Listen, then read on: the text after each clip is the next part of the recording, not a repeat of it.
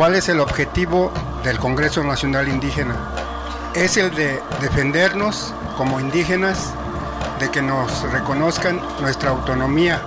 El Congreso Nacional Indígena tiene unos principios, son servir y no servirse, representar y no suplantar, construir y no destruir, obedecer y no mandar, proponer y no imponer, convencer y no vencer, y bajar y no subir. Estos son los principios que, en el que ha trabajado el Congreso Nacional Indígena. Una de sus consignas dice, nunca más un México sin nosotros. Territorios.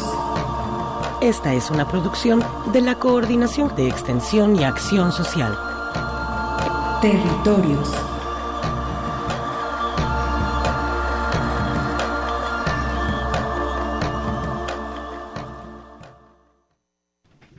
Muy buenas tardes, estimados Radio Escuchas. Soy Arturo Espinosa y como siempre es un honor para mí estar ante estos micrófonos, tendiendo puentes con las comunidades indígenas. Este sábado 5 de marzo, transmitiendo en vivo desde nuestras cabinas aquí en el eh, Parque Industrial Belénes. Los saludamos a todos ustedes. Buenas tardes. Excelente mediodía tengan todos ustedes, estimados Radio Escuchas. Mi nombre es Armando Abreu y es un gusto para mí estar con ustedes en este programa Territorios, Voces Vivas del Color de la Tierra, compartiendo en este programa la presencia de las culturas originarias de Jalisco, México y el mundo. Eh, les recordamos que hay que seguir manteniendo eh, las medidas sanitarias y continuar con los cuidados personales y colectivos.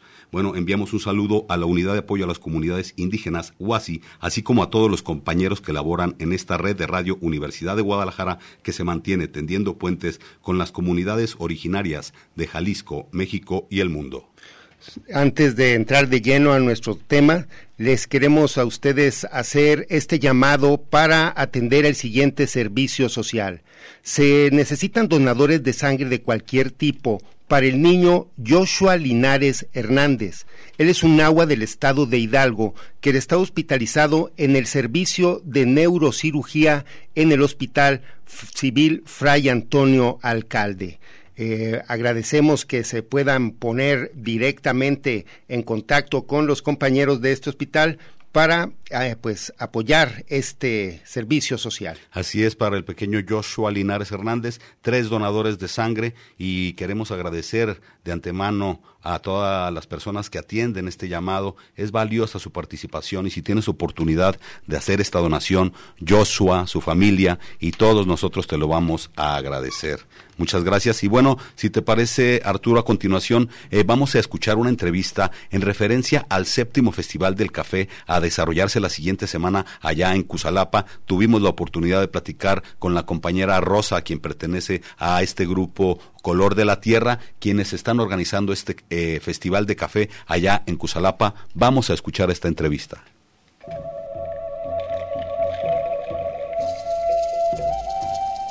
El séptimo Festival del Café es un evento organizado por el grupo Mujeres del Color de la Tierra, originario de la comunidad indígena de Cusalapa, que se encuentra en el municipio de Cuautitlán, ubicado en la Sierra de Manantlán, al sur del estado de Jalisco.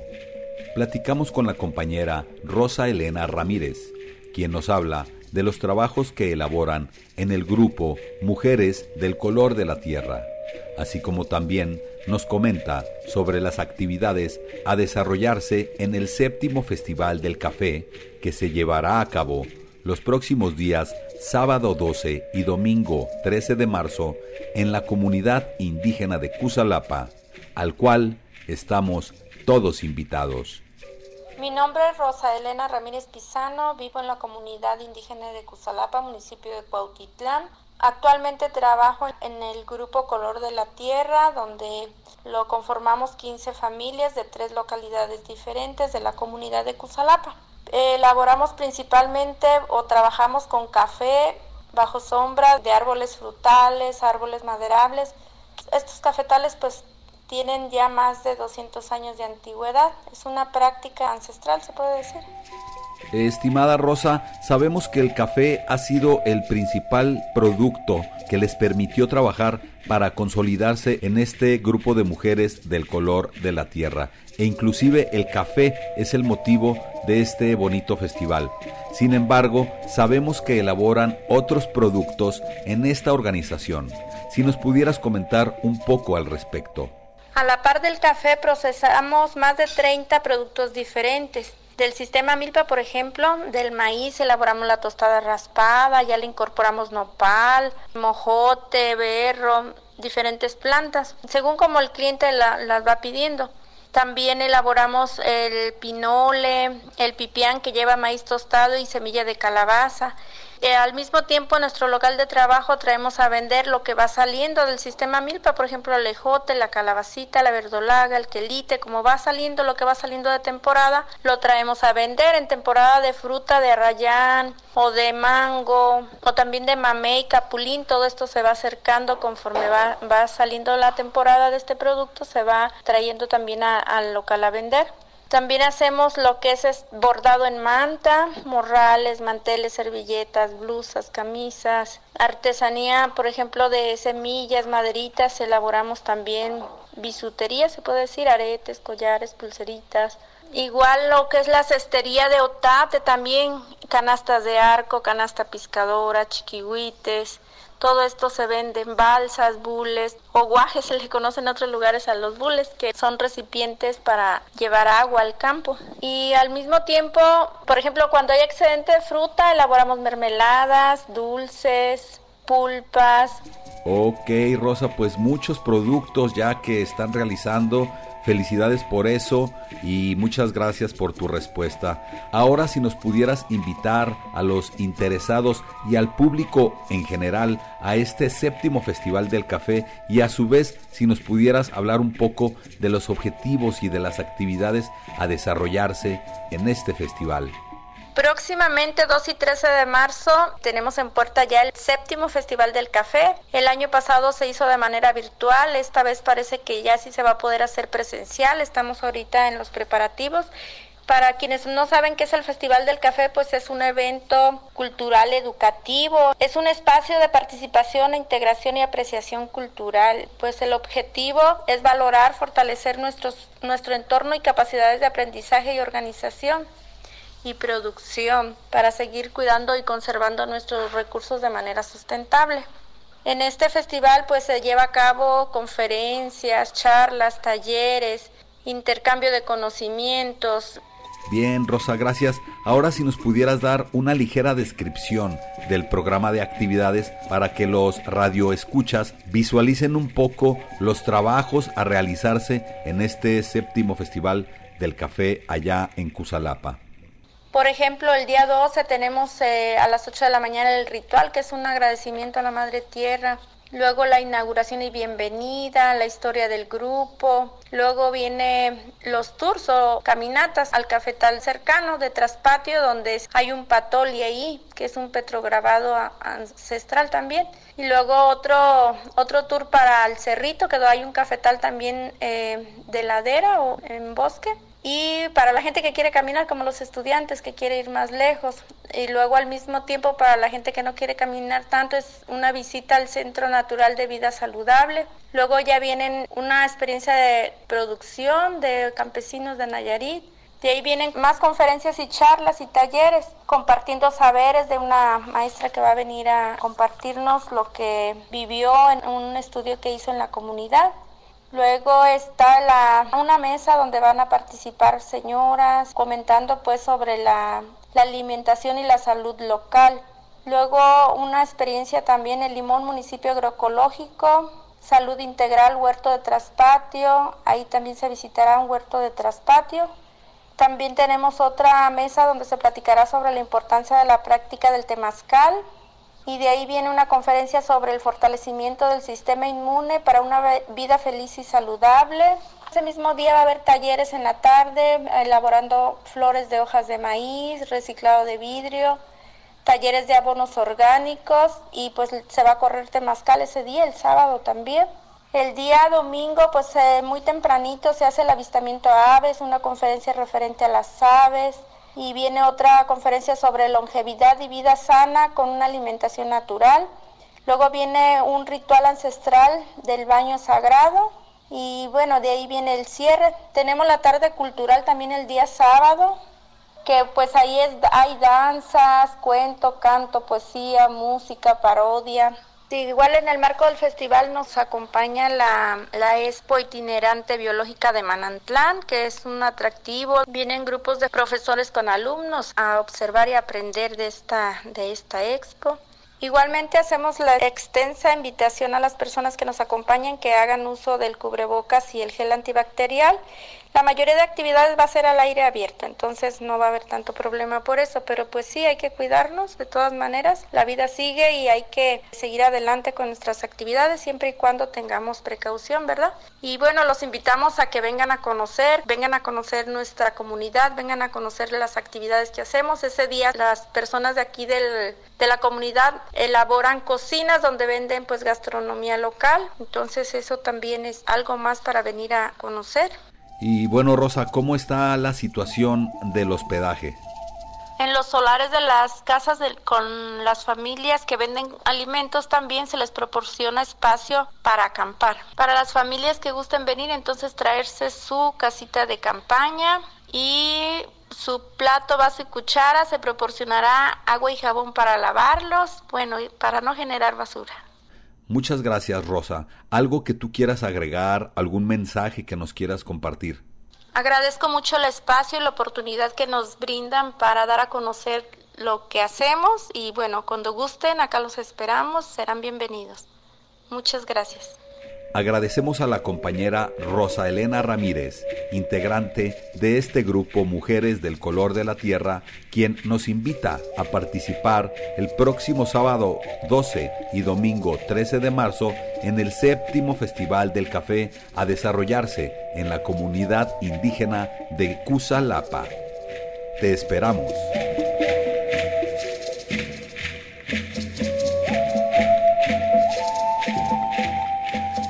Y ahí está esta invitación para la séptima edición del Festival del Café a desarrollarse la siguiente semana y quedan todos invitados. Eh, Arturo.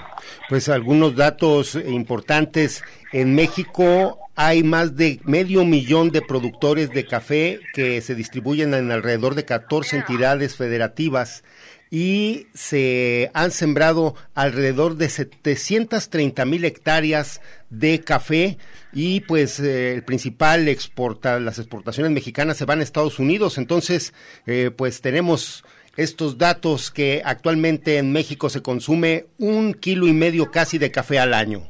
Ahí así es, y bueno, Estamos aquí en, vivo. A continuación vamos a platicar con la compañera Rosario Anaya, quien pertenece al proyecto de economía solidaria de la, de la Unidad de Apoyo a las Comunidades Indígenas y quien año con año ha participado y acompañado este Festival del Café, apoyando en la organización y ofreciendo información para las comunidades. Muy buenas tardes, Rosario. Hola, ¿qué tal, Armando? Buenas tardes. Pues con el gusto. Estamos nuevamente. Sí, pues todo bien, con el gusto de saludarte para que nos platiques pues esta séptima edición del café, una vez más eh, pues eh, la Guasi también ahí eh, cooperando, participando en estos eventos. Sí, mira, este, este festival es muy importante porque tiene que ver con la activación de la economía local y bueno, tiene que ver con todo un proceso que han vivido una cooperativa encabezada por mujeres nahuas allá en la comunidad indígena de Cusalapa y que ha tenido un impacto a nivel regional y bueno, yo diría que incluso ya está por, por, por tener un impacto a nivel estatal de una manera este, muy considerable.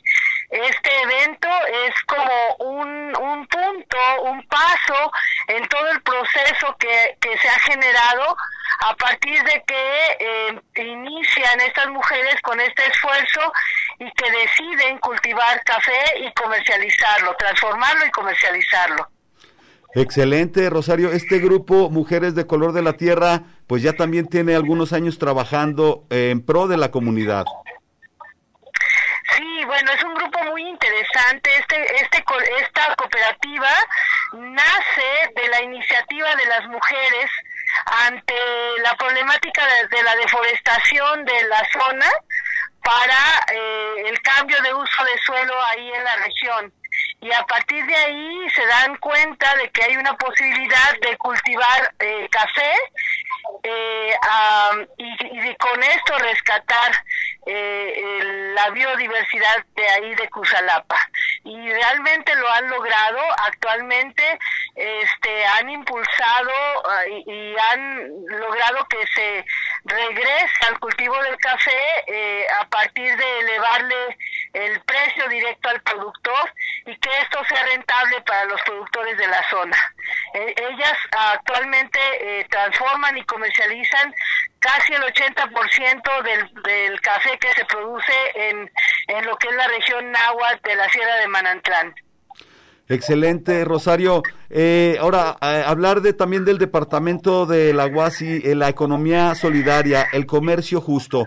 ¿Cómo encaja este proyecto de la UASI allá precisamente con las productoras, con las productoras del café del color de la tierra y con otros productores que también allá se encuentran en la sierra? Sí, mira, nosotros hemos trabajado desde hace más de 20 años, bueno, trabajamos en colaboración con el Q Costa Sur, en un proceso que ellos han encabezado, incluso en el acompañamiento permanente con el colectivo, con el, la cooperativa Color de la Tierra, con el maestro Pedro Figueroa, que es un experto en agricultura orgánica, y que bueno, nosotros trabajamos eh, este, apoyando y colaborando con ellos eh, con la idea de impulsar esta otra economía a partir de la soberanía alimentaria.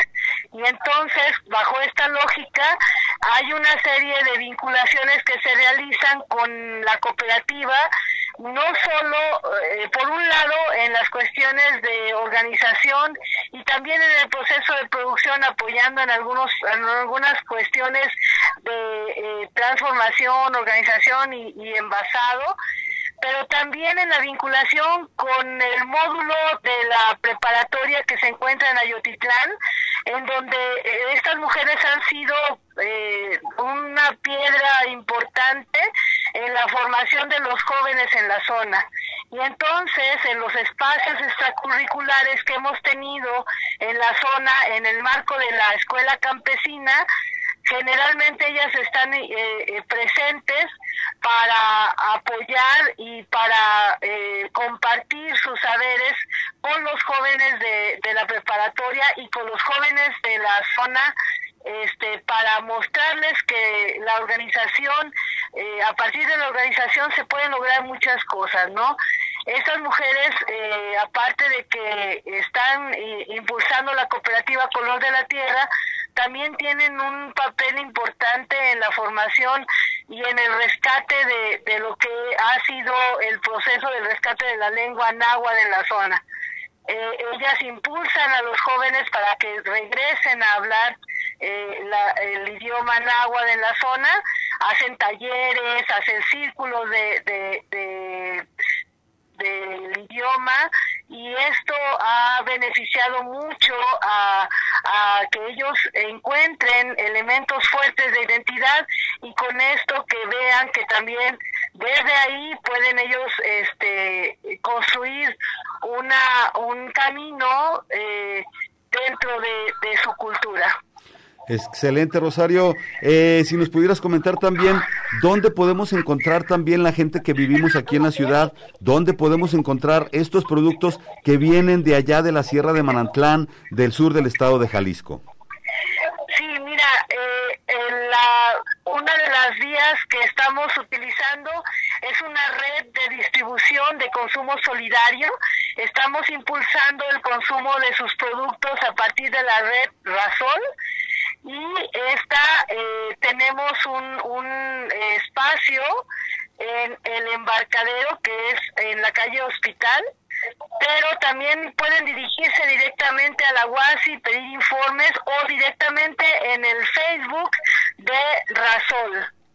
Es la red este, de alternativas solidarias, está, estamos en Facebook y pueden eh, eh, llamarnos también a la UASI al 31 34 22 75 este, dentro del proyecto de economía solidaria con Rosario Anaya o Leslie Sánchez y este, con mucho gusto podemos conectarlos con esta producción. Eh, la producción, eh, eh, el, el, producto más importante de esta zona definitivamente es la producción de café, pero también hay una diversidad de productos que llegan a partir de esta red y que este, llegan a, a la mesa de la gente acá en Guadalajara y que ellos pueden adquirirla en un costo este, justo. Excelente, Rosario. Comentar que todos estos productos gozan pues de ser orgánicos, 100% naturales. Así es, y bueno, eh, eh, ahora en el festival, el Festival del Café es, es esta fiesta donde nos reunimos todos los que caminamos junto con este con esta cooperativa y que sería muy valioso que en algún momento la gente pudiera conocer este festival, que es un festival muy bonito, en donde la gente de Cusalapa, eh, los compañeros nahuas, ponen en cada una de sus casas un espacio para, para compartir el alimento con la gente que llega y son cientos de personas los que llegan a, esta comunidad el, día del festival, los días del festival y se comparten pues espacios de análisis, foros de análisis muy interesantes a partir de este de esta cooperativa.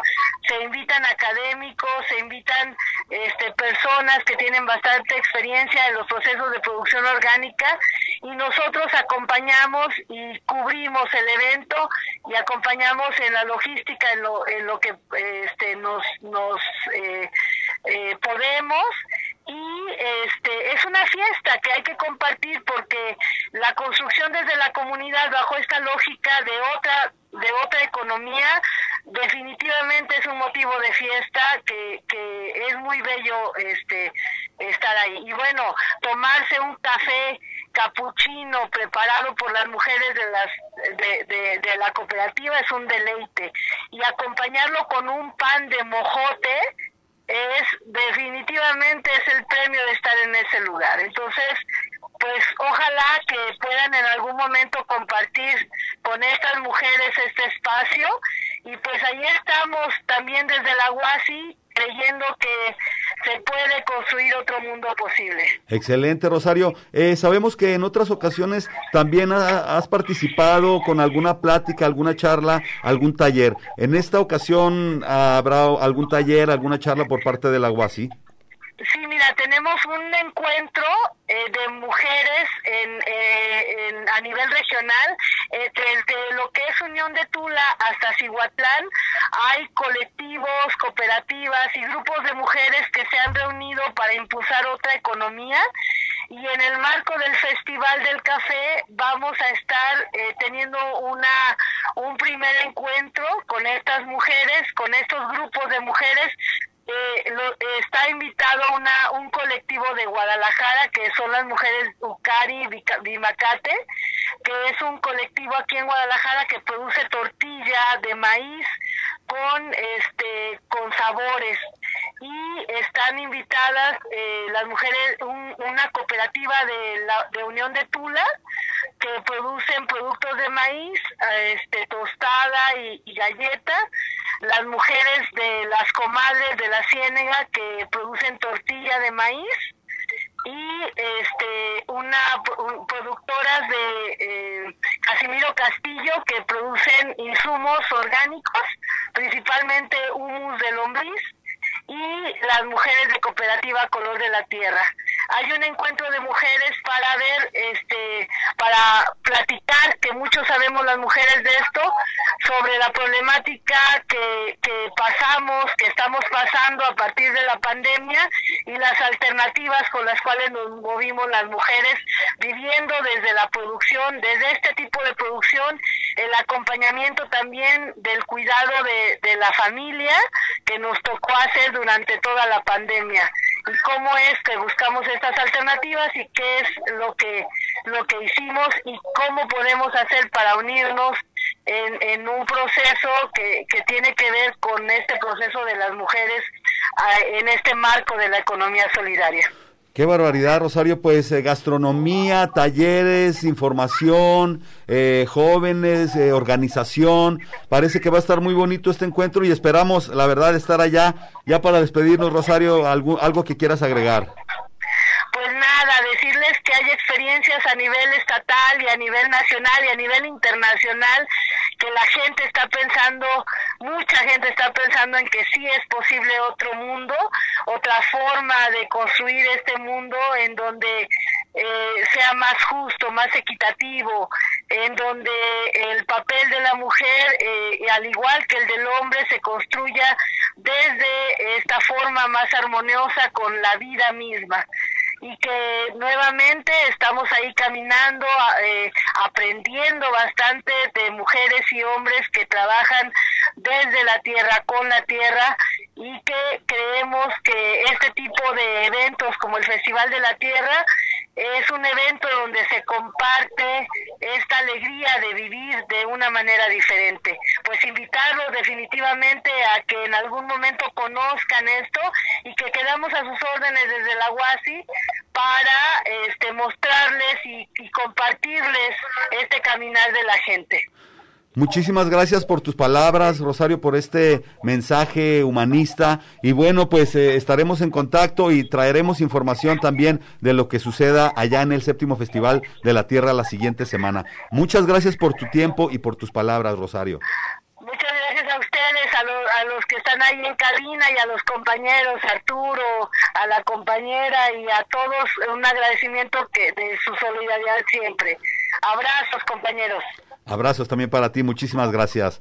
Gracias a la compañera Rosario, despedimos el enlace en este momento, después de toda esta información que se va a recurrir en el séptimo Festival de la Tierra, Arturo.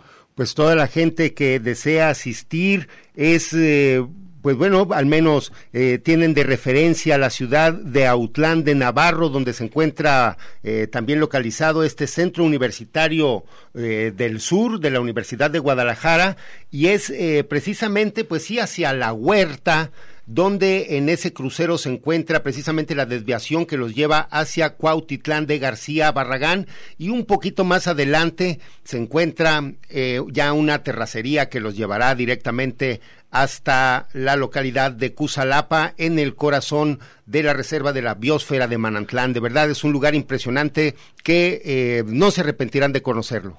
Pues ahí va a haber este también donde poder pasar la noche con las familias que habitan esta zona. Bueno, es momento de ir a una pausa. Eh, quédate aquí, estás en territorios.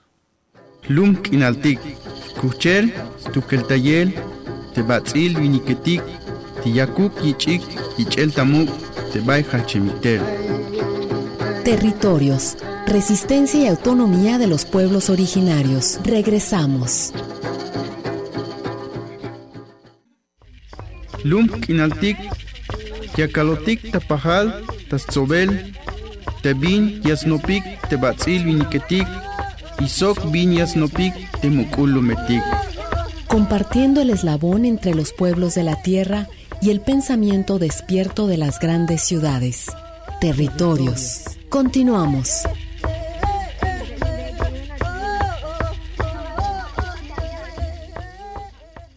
Y regresamos aquí a cabina después de haber invitado al séptimo Festival del Café. Pues vamos también con otra información interesante, Arturo. Eh, tuvimos aquí precisamente en el programa la semana pasada a la compañera Ñusabi, poeta Celerina Sánchez. La tuvimos aquí con un diálogo que vino a acompañar el, Día Internacional de la Lengua Materna con estas jornadas que tuvimos. Sin embargo, tuvimos la oportunidad de hacerle una entrevista eh, pues para territorios. Si te parece, eh, vamos a escucharla.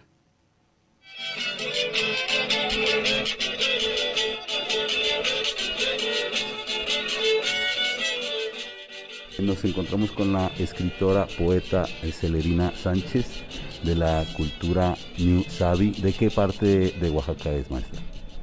Soy del municipio de San Juan, Mixtepec, distrito de Santiago Juxtlahuaca, Oaxaca. Excelente para que nos platique su presencia este día aquí en el Museo de Zapopan, bajo el marco pues del Día Internacional de la Lengua Materna.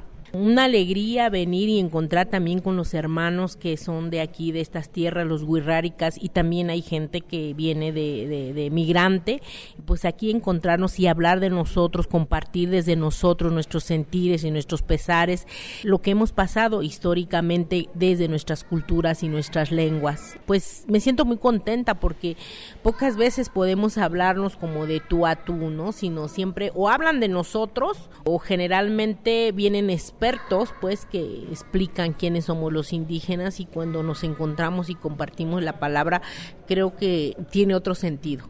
Bien, estamos inaugurando entonces el decenio de las lenguas originarias en todo el mundo. ¿Qué pensamiento nos merecería este decenio? Pues para la cultura global.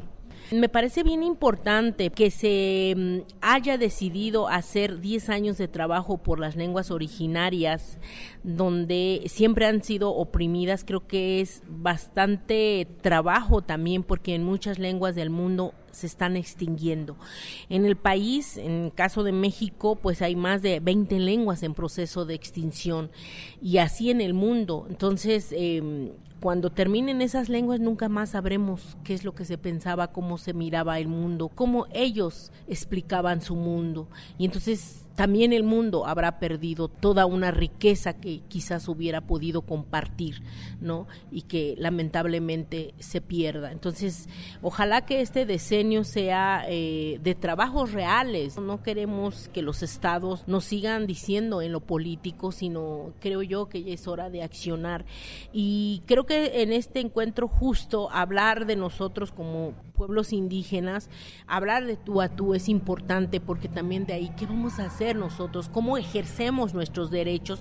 Porque es cierto, constitucionalmente ahí está, ¿no? Y nos dice, o está el Instituto Nacional de Lenguas Indígenas y todo, pero ¿cómo nosotros vamos a ejercer esos derechos? ¿Cómo también le podemos exigir al Estado que tiene que cumplir con nuestro derecho humano de hablar, de, de, reproducir, de crecer, de analizar nuestra lengua. Yo creo que este año es importantísimo y que también paren todos los trabajos en los territorios indígenas, sobre todo con las mineras que están acabando con nuestros territorios, porque si nosotros acabamos también van a acabar las lenguas, entonces necesitamos estar vivos para poder seguir hablando nuestra lengua. Entonces también exigimos que, que paren todas estas situaciones y explotaciones en los territorios indígenas. Excelente maestra.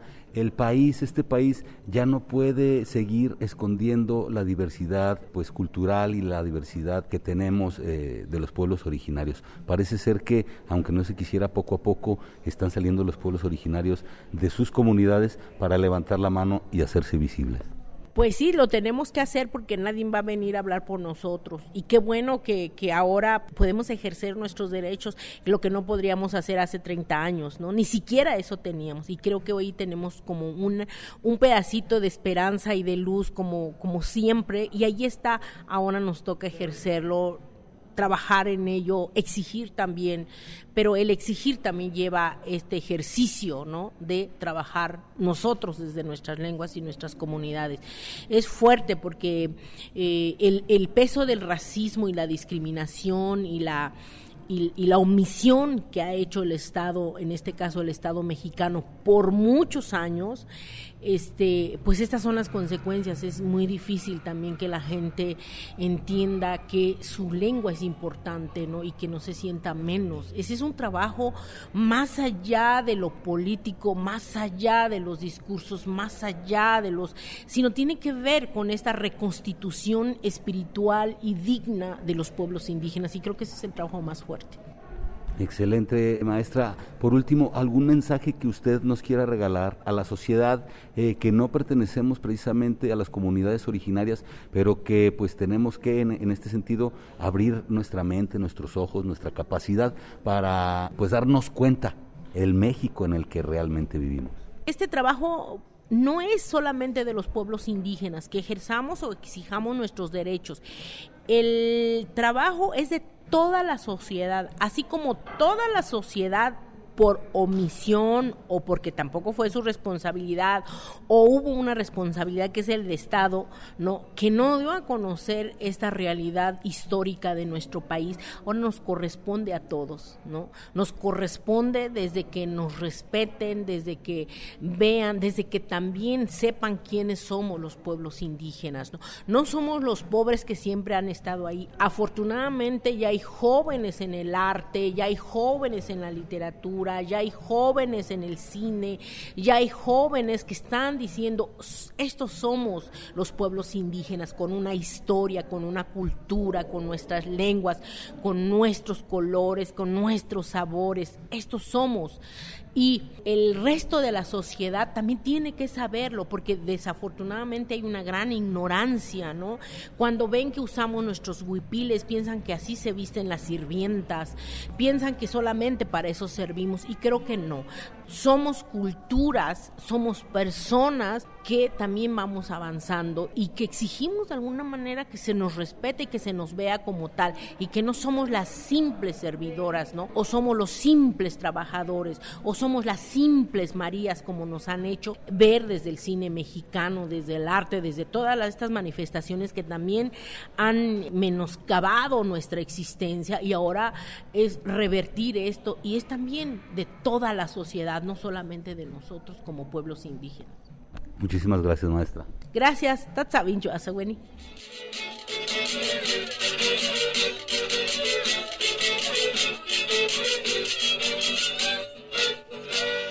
Y ahí están estas excelentes palabras de la compañera Celerina Sánchez, agradeciendo estas palabras para este programa que nos compartió, eh, pues tantos asuntos, la presencia de la minería en los territorios eh, indígenas, cómo afectan precisamente a las comunidades y de qué manera también eh, pues están trabajando para hacerse fuertes y seguir, seguir conservando su cultura y su lengua. Arturo. Así es, pues es necesario que a los pueblos originarios salgan de ese rezago y esa exclusión en el que se les ha mantenido, como menciona eh, la maestra Celerina Sánchez, quien eh, los invito también a que busquen su material de poesía a través de internet. Ella tiene eh, material en muchísimas páginas, en páginas de la Secretaría de Gobierno de Cultura de México, en la UNAM, en muchísimos espacios para que conozcan su trabajo literario y pues al respecto es necesario que existan pues políticas educativas que realmente integren esta cuestión de la interculturalidad, que integren pues eh, en la totalidad eh, a las lenguas de México, a esas 68 lenguas que actualmente se están hablando todavía. Sí, y bueno, con este nombramiento de la ONU, este decenio internacional de las lenguas originarias, esperemos que este país reaccione. Eh, por lo menos algunos académicos tienen un poco de, fe, de esperanza de que pueda las lenguas originarias tomar otro, otro papel en, que han desempeñado y que a su vez también vaya desapareciendo este racismo pues uno de los ejes que se deben fortalecer precisamente es eh, a los maestros, tutores de las, eh, precisamente de las comunidades indígenas, para que pues la educación indígena sea eh, así realmente un paso hacia adelante en, en, todos los aspectos, o sea que sea considerada también esta formación para que no tengan esos problemas que tienen todos los niños indígenas que se les obliga a hablar el español eh, cuando todavía pues no comprenden muy bien su lengua materna. Así es, pues vamos a seguir hablando de estos temas e invitando también a los especialistas e investigadores para que también nos iluminen un poco y así también vamos a seguir escuchando a las comunidades originarias. Y de momento, si te parece Arturo, vamos a escuchar al compañero Atilano Carrillo, quien pertenece a la cultura guirrárica y quien también participó en las actividades del Día Internacional de la Lengua Materna desarrolladas en Zapopan el pasado mes de febrero.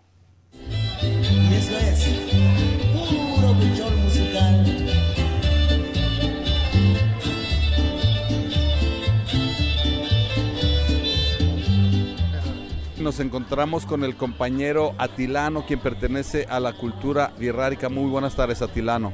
Muy buenas tardes, Armando. Estamos aquí en el pabellón festejando el Día Internacional de las Lenguas Maternas. ¿Qué te parece esta, pues este festejo? Muchas gracias por, la, por el interés de, haber venido aquí a recoger información acerca de este festival, de esta conmemoración en el marco del Día Internacional de la Lengua Materna y de las Naciones Lenguas Nativas, ¿no? Pues aquí se respalda o retoma el tema de que se escuche poco a poco que las comunidades pueblos originarios han demandado de hace muchos años. Y así como municipio más grande o con más población de las seis municipios que tiene la zona metropolitana de Guadalajara, pues hemos sido testigos, aunque poca gente, pero la gente que vino a, participar, a escuchar eh, el sueño, eh, la preocupación por seguir preservando a que no se pierda la lengua materna. Por allí tuvimos la, la oportunidad de contar con los estudiosos, profesionistas en el tema de la ciencia como lingüistas en especial. Nos compartieron desde que empieza esta preocupación y en el transcurso del tiempo cómo viene habiendo eh, lagunas que no se han tratado. A través de ellos nos hemos informado que hay mucha tarea por hacer y ellos han hecho su labor, en lo cual pues se establece como una base de estudio y de esa manera se da cuenta que hay muchas cosas por hacer, ¿no? Pero también nosotros como comité organizador nos damos cuenta que no hay que hablar muchas cosas como rencor, sino eh, verlo como una oportunidad o en adelante para ir enriqueciendo e ir invitando al gobierno en qué está mal, pero también nosotros debemos estar preparados. Bueno, eh, en esta ocasión a mí me toca ser parte de, esta, de esta organización para lograr este festival, esta conmemoración. Pues para muchos está bien, para otros está mal porque para otros dicen que no debería haber solamente una fecha para celebrar, sino debe haber todos los días. Sí, eh, sabemos que también de alguna forma debemos despertar, entonces, en qué estamos mal y en qué estamos eh, bien, ¿no? Y en qué hemos avanzado y en qué no hemos avanzado. Yo creo que esta es una forma de de acomodar el ajedrez en el tablero para poder ir avanzando. Pues aquí estamos invitando a toda la gente, no nada más a pueblos originarios, sino también como sociedad en general, a la gente de las instituciones de gobierno, a, la, las universidades este, privadas y públicas. En este caso, este, aquí estuvo el rector, este, en, en nuestro estado, la máxima estudio de Jalisco, que es la Universidad de Guadalajara, nos acompaña, nos respalda. Este, por ese lado, yo, yo en lo particular me siento ah, bien, que así debe de ser para ir impulsando proyectos que hace falta muchas cosas por hacer, ¿no? Entonces, en conjunto creo que vamos a hacer un proyecto en la vida social eh, en todos los temas, no nada más este, en lo cultural, sino en lo político, en lo económico, en lo social, eh, en lo cultural.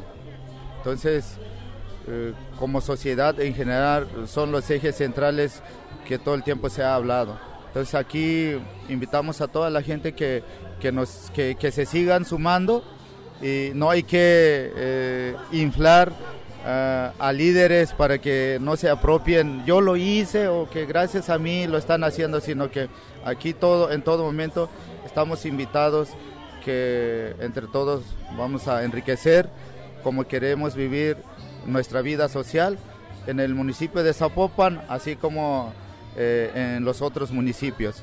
En lo particular agradezco, este, amigo Armando, la, la radio que vienes representando y la Universidad de Guadalajara y que de esa manera este, a través de, esta magia de la tecnología nos escuchen muy lejos y que también haya una, una respuesta de allá para acá y, pues vamos a estar en contacto. Muchísimas gracias, Atilano. Por último, ¿algún mensaje que tú le quieras dar a la sociedad aquí, Tapatía, eh, la comunidad wixárika también pertenece, es del estado de Jalisco, pues para que haya una mejor una mejor unión, una mejor visión por parte de la sociedad que viven en la ciudad, que a veces desconocen o no se dan cuenta de la riqueza cultural que tiene con la comunidad wixárika. Sí, es muy importante que sepan la comunidad tapatía porque es una realidad que ya los pueblos originarios desde hace muchos años ya hicimos una, una comunidad en esta zona metropolitana. Entonces eso ya es una realidad. No solamente estamos en el municipio de Zapopan, estamos abarcados en Tonalá, El Salto, Tlajumulco, Guadalajara, Tlaquepaque y aquí en Zapopan y en Chapala también. Así invitamos a la gente, a Tapatía, que se acerquen y hoy en adelante a través de la Universidad de Guadalajara se pueden informar principalmente de la UASI que hay este, clases de pueblos originarios. Allí tienen mm, contactos de los maestros que dan clases para que de esa forma se pueden acercar y pueden conocer lo que es parte de la, de la cultura de los nueve pueblos originarios que radicamos aquí en, en la zona metropolitana de Guadalajara. Muchísimas gracias Atilano por tu tiempo y tus palabras. Pues igualmente muchas gracias y gracias por su apoyo también para que de esta forma eh, podamos hacer fuerte eh, esta comunidad que tanto queremos. Gracias.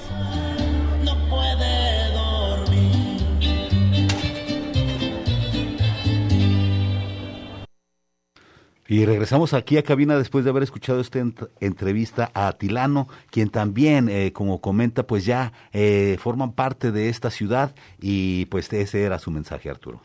Sí, pues muy importante atenderlos y pues eh, estar pendientes de las actividades como él mencionó, de que ojalá y que no solamente con un solo día se recuerde la presencia de los indígenas en la ciudad, sino pues que consideremos su paso y su tránsito en todas las ciudades de nuestro país. Y bueno, eso era lo que acontecía en el Día Internacional de la Lengua Materna, sin embargo, hay otra información que se sucedió eh, en otro estado, Arturo. Pues está preparando, la semana pasada tuvimos para ustedes... Eh, un adelanto sobre los eh, esta ceremonia que está convocando el Consejo Regional Birrárica por la Defensa de los Lugares Sagrados, la Unión Birrárica de Centros Ceremoniales de Nayarit, Jalisco y Durango y el Comité por la Defensa del Agua y Tierra de 14 el próximo 18 de marzo de 2022 a hacer una ceremonia en la que las autoridades birráricas eh, tendrán cita eh, por tercera ocasión allá en el Cerro Sagrado del Quemado en Viricuta para realizar un eh, pues como hace en el año 2012 se realizó el primer peritaje tradicional, ahora se va a realizar otra ceremonia similar, pues con el propósito de conocer el estado que guarda este sitio emblemático Viricuta y pues el mensaje lo compartirán las autoridades tradicionales de todas las localidades del pueblo birrárica en Jalisco, Nayarit y Durango. La defensa de Viricuta eh, se ha mantenido por muchos años, pero también se han mantenido los ataques al territorio sagrado. Eh, sabemos ya que muchas agroindustrias se han aprovechado de miles de hectáreas en diferentes puntos del plano del desierto de allá del 14 y bueno, las mineras canadienses continúan, pasan los años y continúan queriendo acechar esta riqueza que eh, en este sentido la cultura wixárika pues se está defendiendo. Pues vamos a escuchar entonces este esta invitación que se está haciendo que hacen los compañeros del Consejo Regional Birrárica través de la mesa de comunicación.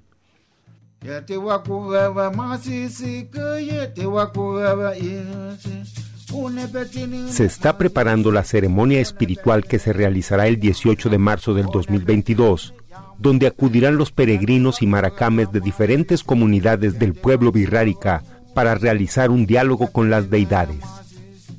Entrevistamos a Aucue Mijares, responsable de la mesa de comunicaciones del Consejo Regional Birrárica, que nos explicó cuál es la importancia del territorio sagrado de Viricuta.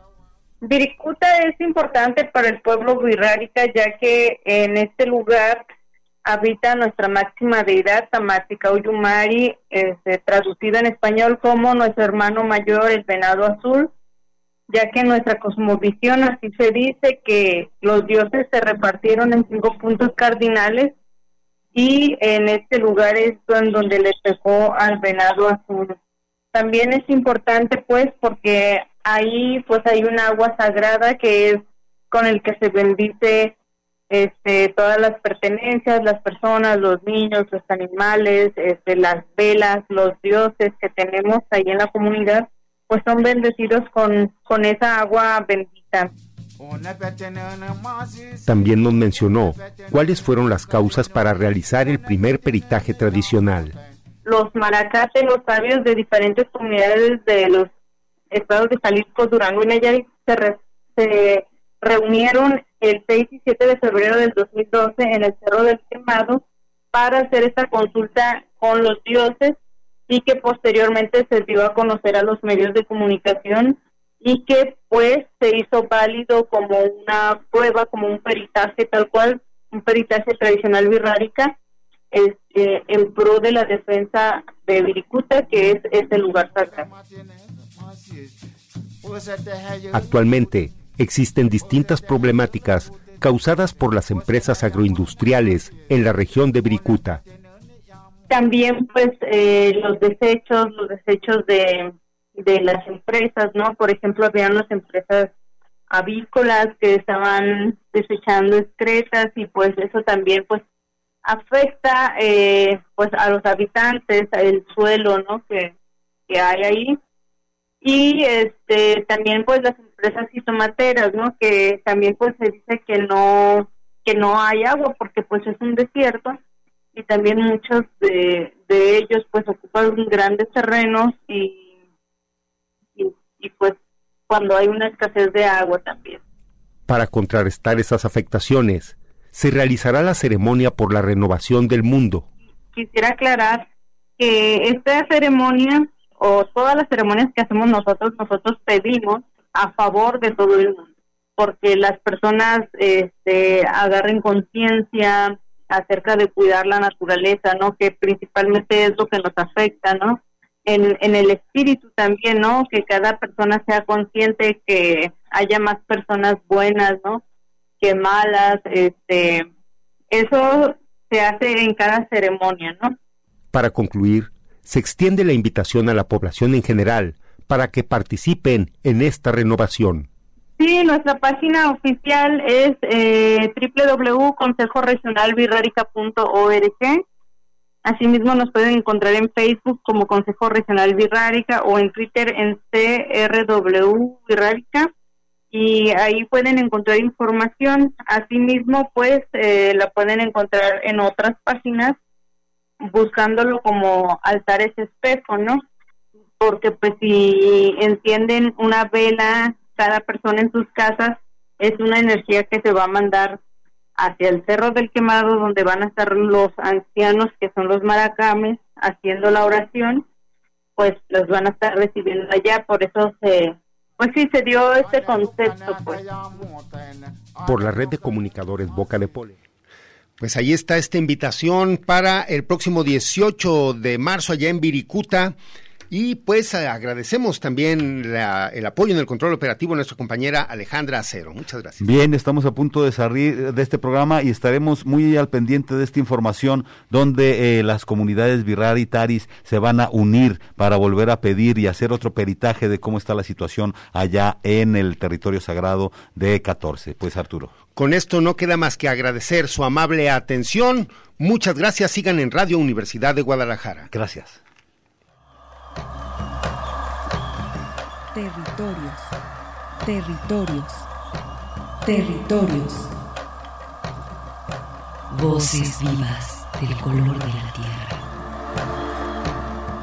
El Congreso Nacional Indígena tiene unos principios.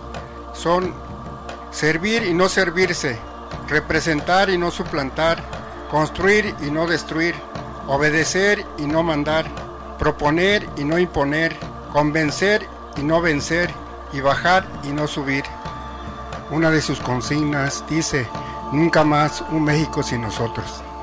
Los esperamos nuevamente el próximo sábado a las 12 del día. Agradecemos el favor de su atención y sigan escuchando Red Radio Universidad de Guadalajara. Territorios.